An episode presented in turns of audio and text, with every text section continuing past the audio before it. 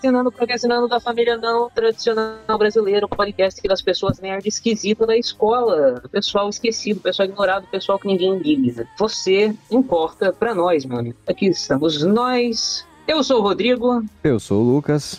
E eu sou a Débora.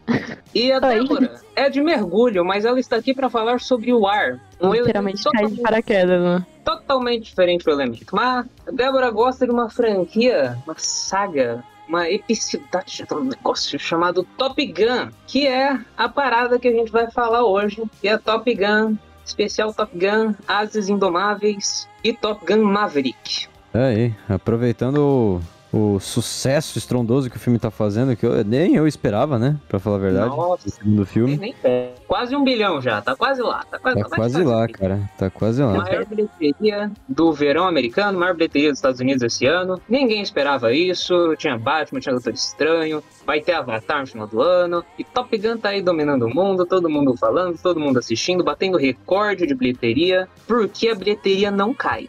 Povo continua indo ver. Eu mesmo fui ver na terceira semana. Então isso já é alguma coisa. I feel the need, the need for speed.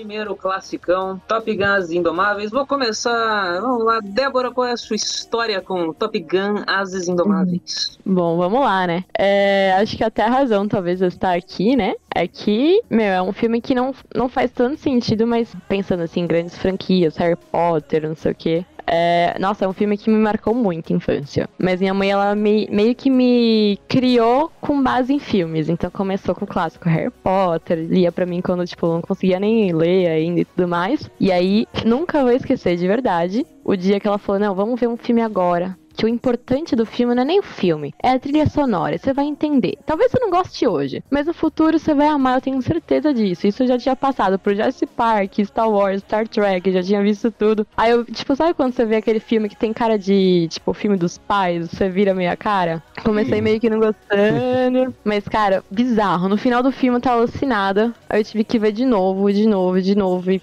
nossa, sei lá. É um filme que não fazia nada, tipo, nenhum sentido com as coisas que eu gostava, né? Tipo, Senhor dos Anéis, Harry Potter, não sei o quê. Mas me pegou de um jeito bizarro, bizarro. Eu crescia vendo isso, as músicas, tipo, começaram a formar gosto musical. E hoje esse, esse segundo filme é muito, muito nostálgico por essa questão. Tipo, questão de mãe, questão de lembrar como eu comecei a ver esses filmes, tipo, coisa boa de verdade. E é bem marcante, assim, nessa, nesse quesito. O motivo de eu ter assistido sequer Top Gun foi porque um dia a Débora falou: então vem na minha casa você vai ver Top Gun. Foi isso. Eu, e eu, é que eu tava, tipo, eu tava me segurando de dar risada porque eu fiquei. Esse filme quer muito ser macho alfa, só que ele é muito gay. É muito, é muito gay, é muito gay. Eles estavam mirando muito numa coisa e saiu completamente.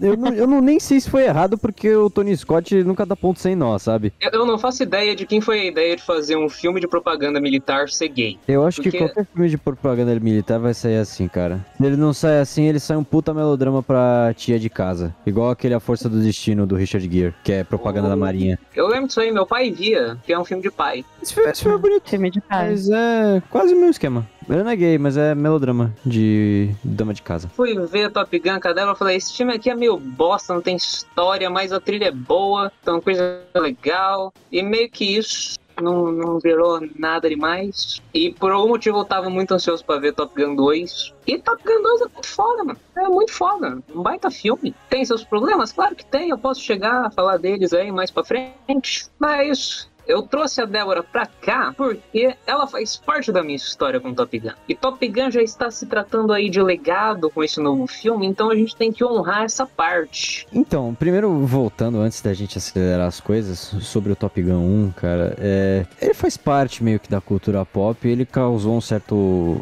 frenesi na época, né? Por conta das cenas. De novo, aqui eu vou aproveitar esse podcast pra puxar o saco do Tony Scott, já que o Caio não tá aqui. O cara é foda, ele é melhor que o irmão dele, isso a gente tem que admitir. Muito melhor. Nossa, muito melhor. Muito melhor, ele faz muita falta no, no cinema atual, vocês não têm noção disso. As cenas dos caças, do avião, todas elas são perfeitas, mesmo as rodadas dentro de estúdio, com um simulador, são perfeitas. É, esse filme ele teve é, apoio da Força Aérea Americana, né? Na verdade, da Força Aérea não, da Marinha Americana, né? É, gerou um puta frenesi na época. Inclusive, existem histórias, né, cara, de postos de alistamento da Marinha. Na logo, tipo, na saída do filme, entendeu? E foi em todo lugar isso, até no Brasil. Tem muita história, assim. Meu pai conta muita história de amigo que, que se alistar pro exército achando que ia virar o Maverick. Aí os caras entravam lá e tinham que pintar muros, sabe? Os caras é burro, né? Cara. É, é, o exército brasileiro é uma grande maravilha do, do. O grande orgulho do país, enfim.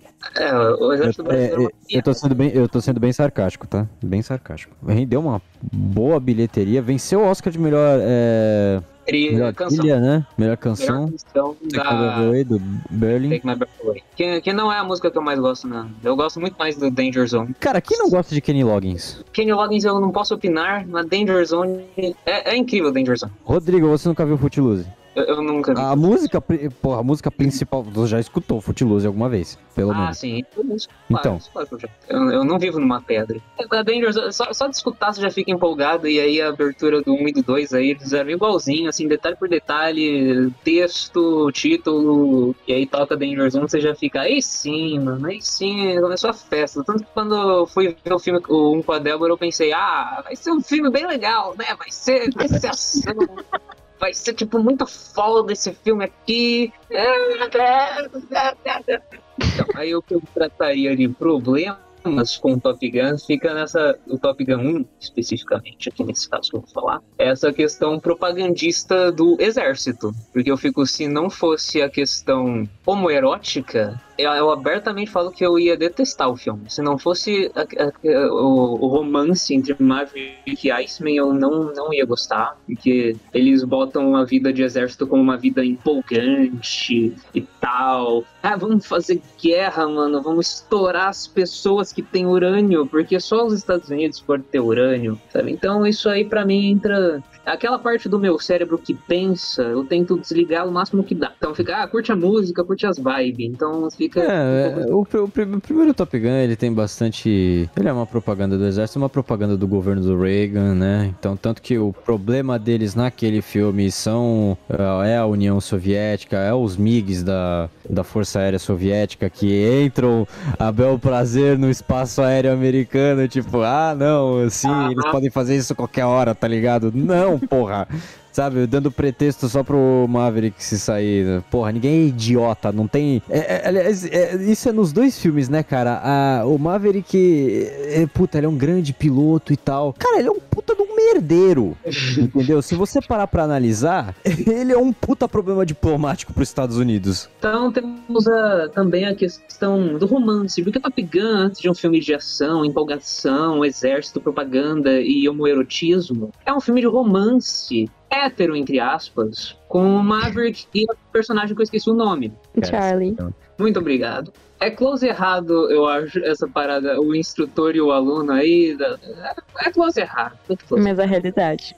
É realidade. Nesse caso, todos eles são alunos. Se você botasse num contexto de classe de colégio, aí você pode ter todos os problemas possíveis, mas nesse caso aí, Uhum. é Força Aérea, ela tá lá, ok. É, o é aquele típico romance dos anos 80 que, que saiu do cu, sabe? Tipo, em dois dias, ah, eu te amo, estou apaixonada por você, ah, eu também. ah, vamos fazer amor à luz neon azul e tocar músicas, coisas ali, tá tudo frufru. Só que sem o humanismo da parada, que é um negócio que o Top Gun 2, nossa, eles fizeram muito bem. O romance do Top Gun 2 eu achei muito bom. Cara, Do então, eu, eu, eu obviamente considero melhor, mas então, é, dentro desse contexto, eu, ia te usar com usar como exemplo da explicação o próprio Titanic. Que é assim, cara, a história. A preocupação não é a história. Isso aqui é um filme sobre a marinha americana, sobre os caças, sobre aviões. Titanic é um filme sobre a tragédia do Titanic. Entendeu? A história é um pretexto pra você tentar contar, falar sobre isso, sabe? O objetivo do filme é ser uma propaganda do exército. É, porra, é cheio. O filme, o filme, se você parar pra pensar, ele é cheio de clichês do, do, do gênero. Ele, tanto que eles repetiram os mesmos clichês numa sequência, num outro filme que foi também parceria entre o Tony Scott, o Jerry Bruckheimer e o Tom Cruise. Esse sim, eu bato palma, que esse filme é do caralho, que é Dias de Trovão. Mas se você pegar mesmo, é hum, quase o mesmo texto. É, não, não tem muita diferença. E, e eles pegam elementos do Mas o filme de esporte, vamos falar assim, os dois, assim, tipo. Uhum. Que é, ah, esse cara aqui é bom no, no negócio e aí vai dar um problema e aí ele vai ficar pra baixo, só que aí ele vai conseguir superar tudo no esporte dele. Tem muito essa, esse, esse arquétipo, e aí tem a, tem a equipe, e a equipe às vezes briga e às vezes, ah, não, a gente tem que trabalhar em equipe e ser amigo. Por isso que tem cena de vôlei de praia, gay, e cena de futebol. De praia, que é, men- é tão gay quanto, nem tanto. Se tiver um treino, vai ter o futevôlei de praia, eu acho. É que, é que o fute, é que eu acho que o, o futebol americano de praia ele é mais gay que o vôlei, cara. É que o futebol Se você parar- se você parar pra pensar- cima, né? Eles ficam se agarrando. Eles então ficam é, se bem, agarrando. é bem mais gay. Porque, e fica mais rugby nesse sentido, né? Porque, porque eles estão sem, sem proteção, né? É é mais cru, sabe? É muito mais excitante em todos os significados possíveis da palavra excitante. E os caras estão tentando agarrar um tiozinho de 60 anos, né, bicho? Mas, Que pô, aquele tiozinho de 60 Mas anos é é. o Tom Cruise, né? Vamos lá. Porra, o Tom, Tom Cruise É, tá tipo. Eu falo, ah não, o Tom Cruise não envelheceu. Tá, beleza, assim, de rosto não, mas cara, no, no filme eu comecei a rir nesse momento, porque tu já percebe, obviamente a idade chega pra todo mundo, cara. Ele já tá no nível de usar o calção já perto do umbigo, entendeu? Foi muito coisa de velho isso, cara. Não consigo nem defender. Pronunciar demais essa cena, é muito engraçado. I feel the need, the need for speed.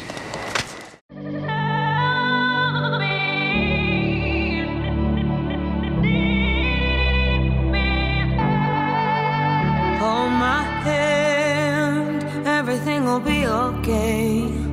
I heard from the heavens that clouds have been gray. Pull me close. O 2 é tudo que o primeiro não é. E exatamente tudo que o primeiro é. Eles conseguiram melhorar absolutamente tudo que tinha lá no primeiro. Que já ficou claro aqui que o primeiro é tipo, ah, legal, mas. né. Não tem, não tem eh, assim, aquele peso, aquelas substâncias e tal. Mas o 2 já vira uma história de legado e, e arrependimento. E a coisa que eu mais gosto, eu acho que eles deram uma puta redenção pra, pra história da morte do Goose. Porque eu acho que no primeiro ela é muito. passa por cima, sabe? É como se. Ah, morreu, foda-se. Ele superou, tá tudo bem, exército tá legal, tá, tá, tá. Aí nesse segundo filme você realmente sente o peso da morte, que ele, o, o Maverick é assombrado por aquilo. E o filme inteiro, quando ele tá dando a missão pros caras, ele fala: então, você tem que fazer e voltar. O- os caras do Uhum. exército, não, você tem que fazer e foda-se. Mas o Maverick, não, você tem que fazer e voltar pra casa vivo. Você sente É, essa, essa questão ali. A, a- a pressão que ele exerce né, é, com os alunos é no fato deles serem tão perfeitos e ágeis quanto ele, pelo- justamente pela questão de evitar é, morte, né? O exército meio que eles tentam trabalhar um pouco disso, mas é, quando eu chegar no Vale Tudo mesmo, o coronel fala, não, vai ocorrer e é isso aí. Aliás, isso me lembra um detalhe que eu queria ressaltar, não sei se é cedo, mas é sobre o plano de ataque. É, é uma usina, né? Uma usina nuclear. É, eu Uhum. acho que eles têm tipo, urânio, é isso? É, uma usina, é, uma- é uma usina de urânio lá que tá. É, puta, essa aí foi muito descarada aqui. ah, é o bagulho de uma nação que a OTAN não reconhece a, a usina e tal. E, bom, um pouquinho. Não sei se é uma Sim, mordiscada pra Rússia, enfim. Fica no ar qual é, qual é a nação, né? Pode ser até o Canadá. É. É, pode ser o Canadá, por que não? Tem neve? Mas o que eu ia falar, cara, é que esse plano de ataque é chupado do Uma Nova Esperança. Nossa, eu ia falar exatamente a mesma coisa. É, é, porra, eu vi aquilo e falei, é sério, mano. É, é atirar E tipo, na hora. É, não, só faltou ele, alguém. Eles estavam falando, ai, pai, fala comigo, Gus, fala comigo. Só faltou ter um voice off dele. Brewster, meu filho, você consegue. É a força do bigodinho. bigodinho geracional, passou assim. cara, eu, achei. Puta que Mas assim, funciona bem pra caralho esse clipe. Funciona. E é- Funciona. missão a ação impossível desse filme total. funciona excelente, é. Juro que não pensei nisso, mas faz total sentido. Star Wars com caça. É o mesmo fundamento. Você Tá lá, você tem que atingir o, o, o buraco lá do É. negócio. Você, mira, e só, só tipo, ah, vai lá. Chega E você tem que, você tem que infiltrar no morrer. vale. Meteu louco e bora. Mas, tem umas partes que. as- Todas as cenas de voo desse que foram feitas de uma maneira bem mais. ainda melhor do que o primeiro, no sentido de. Realmente eles estão lá. Eles realmente estão. Não, eles podem não necessariamente estar pilotando. Eu vi notícias conflitantes sobre isso. Eu vi gente falando que eles realmente estavam aprendendo a pilotar os aviões, os atores. E eu vi outro que era. que, tipo, eles tinham assim um conhecimento básico, mas não eram eles que estavam pilotando. Era tipo um avião especial que tinha uma parte embaixo com um piloto de verdade. E aí eles simulavam isso. Só que tinha um negócio que eles tinham que ter uma noção de. Se você tá no avião sozinho, você tem que ter uma noção de, de fotografia. E você, você vai ser a única pessoa que tá lá fazendo o filme, não vai ter uma equipe contigo. Então você vai ter que fazer na marra. É você e só você. Então você tem que ter um conhecimento assim do- de- da posição do sol, que, que jeito que você tem que ficar. Então é um puta trabalho absolutamente desnecessário, mas que dá certo, sabe? É a parada do Tom Cruise de puxar até os limites, assim, vai fundo vamos fazer assim, porque ninguém faz, sabe? A gente é pode. completamente louco, né? O filme foi É. adiado em um ano, sem pandemia, só por causa disso. Só por causa É. que eles tinham que, que ajeitar essas cenas pra, pra fazer funcionar as sequências aéreas. E quando, quando você vê o Tom Cruise lá fazendo esse negócio, ele fica de cabeça pra baixo, todo negócio. Quando ele tá na, na, na Dark Star lá, que, qual é a velocidade que ele chega? De, Mach Mach 10 que ele chega? Não, ele passa, ele vai pra 11, 12. Uhum. Ele força até quase morrer. Mas não é toda cena que ele tá voando também, né? É só. Se você vê ele, é ele. Se você olha pra ele, tá, tá ele lá, então é ele que tá no avião. Misericórdia.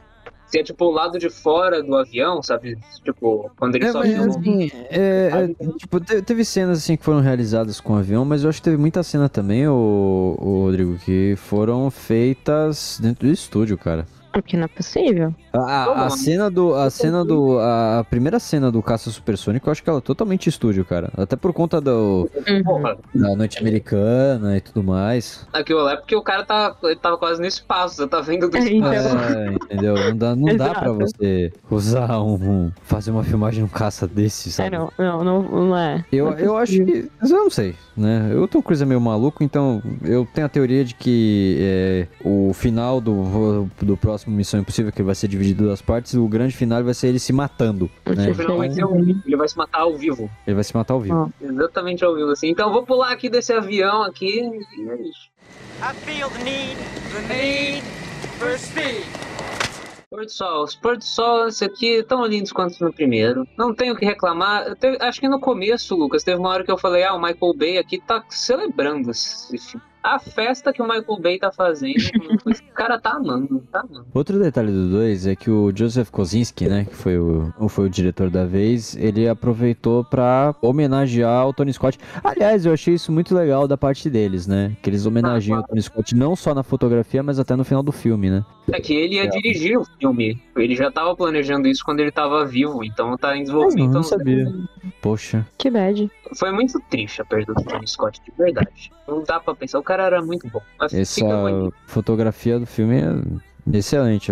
Repete a do primeiro e acho que até melhora, sabe? É, todo, todo aspecto técnico desse filme eu diria que é superior ao, ao primeiro, sabe? A qualidade de som, porra, o som desse filme é, é muito filme de ver no cinema, por isso que tá fazendo tanto sucesso. Uhum. Você tem que ter essa, essa imersão ali, você tem que ficar na sala escura ali, sentindo as coisas, ouvindo aquele som. Eu queria ter ido ver, tipo, no IMAX, se tivesse IMAX aqui em Santos, viu? Cara, eu tentei. Eu não consegui. É, pois é, eu também tentei ir lá no Cinépolis em São Paulo e não rolou. Exato.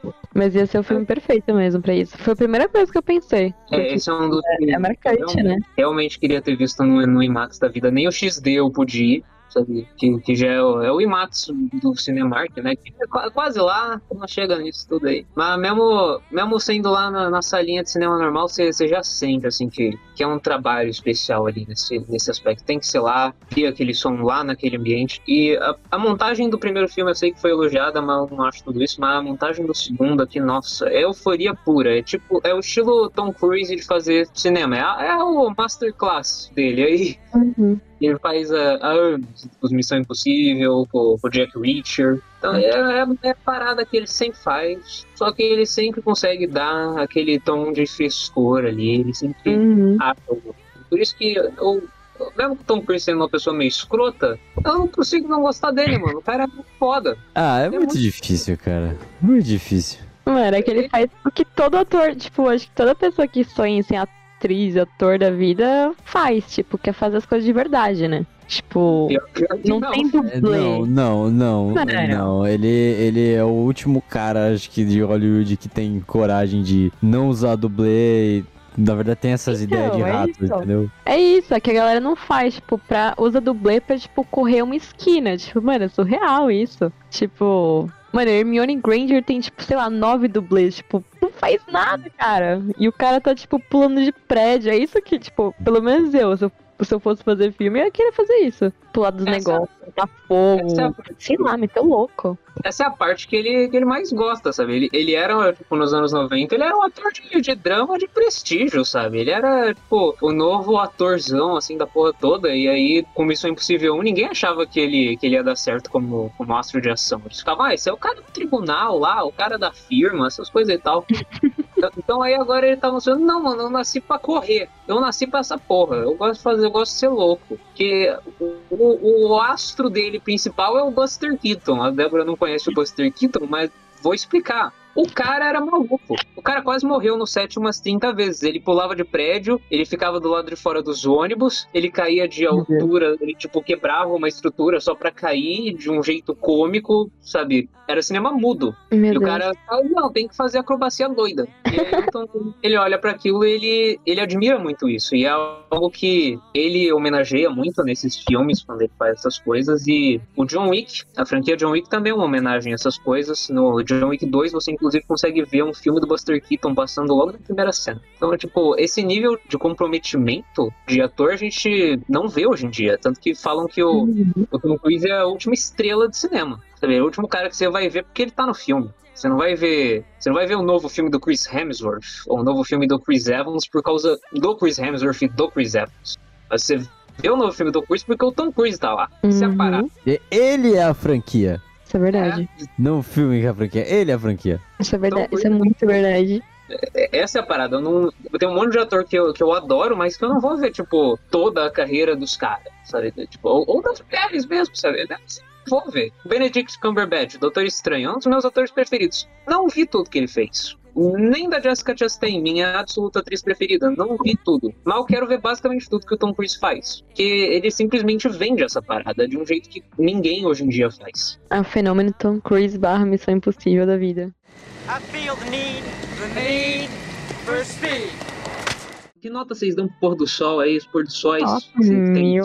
Ó, o pôr do sol do 1 eu dou 8, esse eu dou 8,5. Nossa. Eu acho que eu daria nota do pôr do sol mais alta pro primeiro filme, em homenagem ao Tony Scott.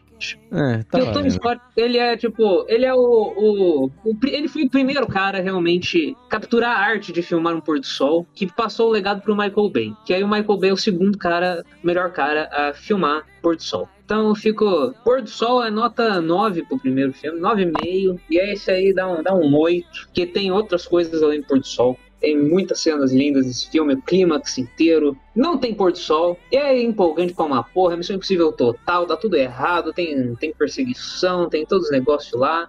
A gente nem falou desse filme direito, mas eu gosto de energia caótica, ok? Eu não vim para explicar, eu vim para confundir. E tem bastante caótico. Pô, Eu, eu sou inspirado pelo Chacrinha nesse quesito. Você não tá aqui pra ouvir a gente falar de filme certinho aqui, pra ouvir a gente falar de fotografia dos filmes. Esse, Vocês estão esse, aqui pra ver um bando de otário quando vocês estão cagando. esse é o nosso diferencial de qualquer outro podcast sobre cinema. A gente É, tá aqui porque- pra falar sobre um filme, só que nem sempre a gente fala dele. Então, então, vamos lá, pensamentos finais sobre a franquia Saga Top Gun. Vai lá, Débora, você primeiro. Ai, meu Deus. Nossa, sei lá, esse filme foi muito louco. Muito louco. Foi muito nostálgico. Tipo, meu, começa na primeira cena. Já começa igual. Aí você já começa a se emocionar.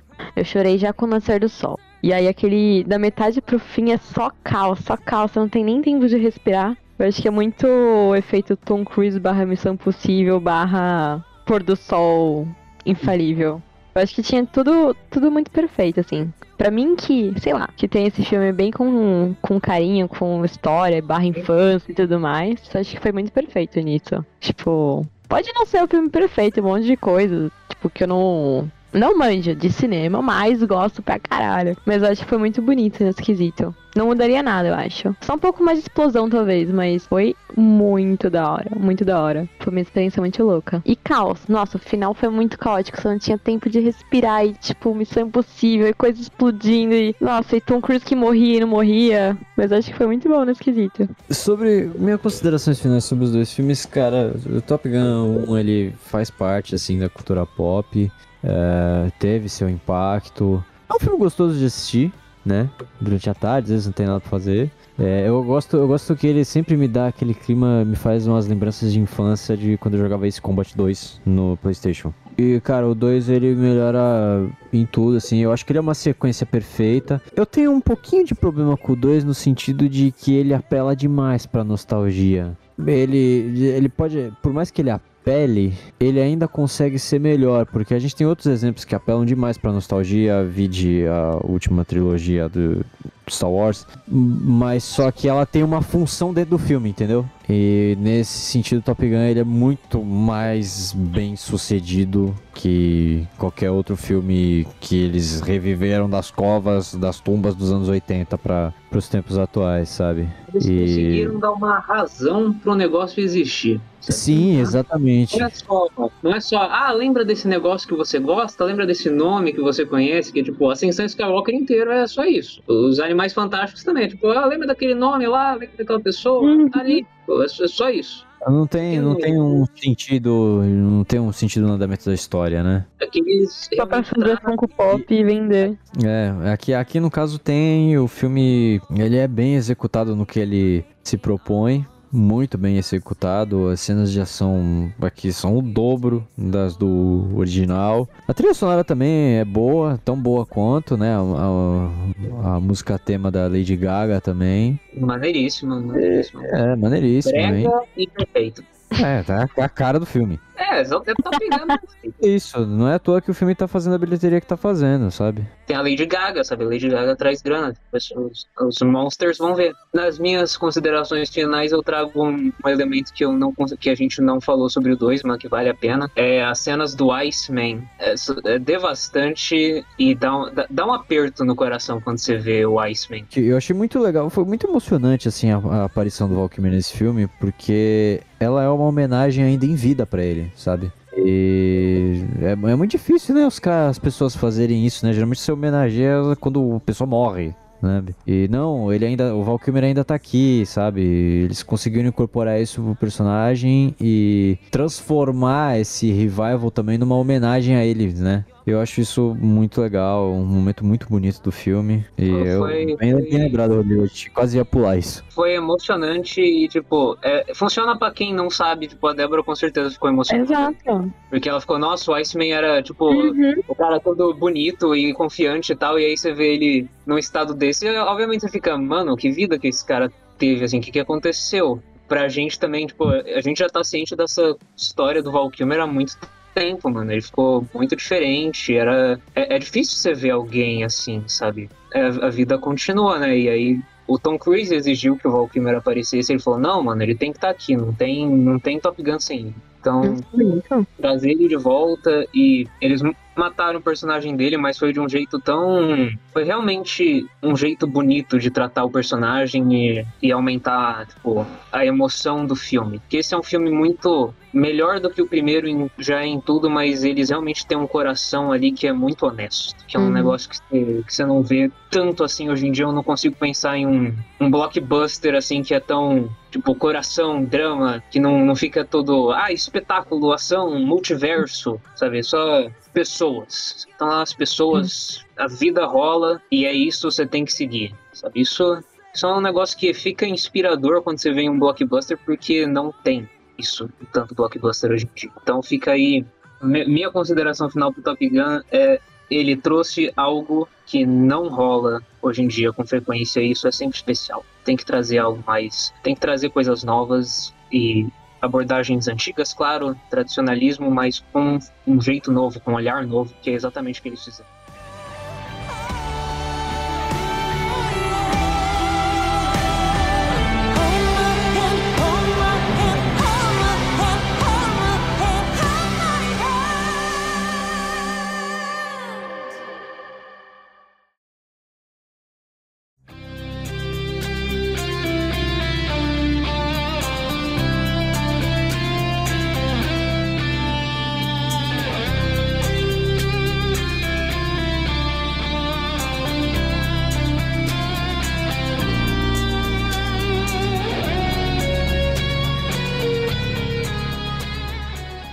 Acho que é isso. Acho que finalizou. Então sigam as redes do Procrastinando. Tem o Instagram, arroba Procrastinando Oficial. Tem o, o Facebook também, Procrastinando Oficial. Siga a gente, as nossas contas pessoais no Instagram. Tem tudo na descrição. Sigam a Débora no Instagram, vai estar na descrição também. tá- vai estar lá o negocinho dela. E vejam o podcast dela, que a Débora tem um podcast. Você pode falar do seu podcast agora, Débora? Faz aí. Justo. Pra quem tiver interesse de mergulho, vamos embora. Não tem título, mas é, tá no YouTube, no canal da Dive for Fun Brasil, certo? Isso. Ah, não, é o Pode Mergulhar, boa. Que a gente tava com Mas- problema de identidade ideológica, mas tamo bem. É. Tamo bem. Então, esse é o título do podcast mesmo, pode mergulhar. Uhum.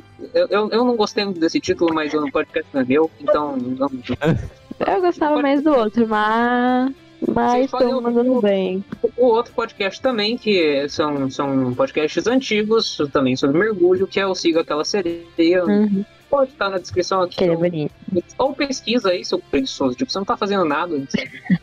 É que agora a gente tá chique com os microfones de pelinho e a ilumi- iluminação branca que deixa todo mundo bonito e rico. Agora tá chique. É, eles gravam em estúdio, a gente grava, tipo, na marra mesmo, aqui com É que a gente é muito burro, cara. A gente não consegue fazer nada sozinho. É diferente. É, Vocês tem manjam a- das coisas. A a gente gente só chega de- lá e, e dá-lhe assunto nada a ver. Eles estão bêbados durante o podcast, mas eles, você não pode saber disso. Às vezes. Então, então, galera que tá ouvinte, é isso. Até a próxima. Esperamos que vocês tenham gostado. E, e é isso. A gente vai fazer mais coisas sobre, sobre Marvel, sobre DC, sobre seja lá o que tá lançando aí. Senhor dos Anéis. Senhor dos Anéis um dia. Falou! Falou! Tchau, galera.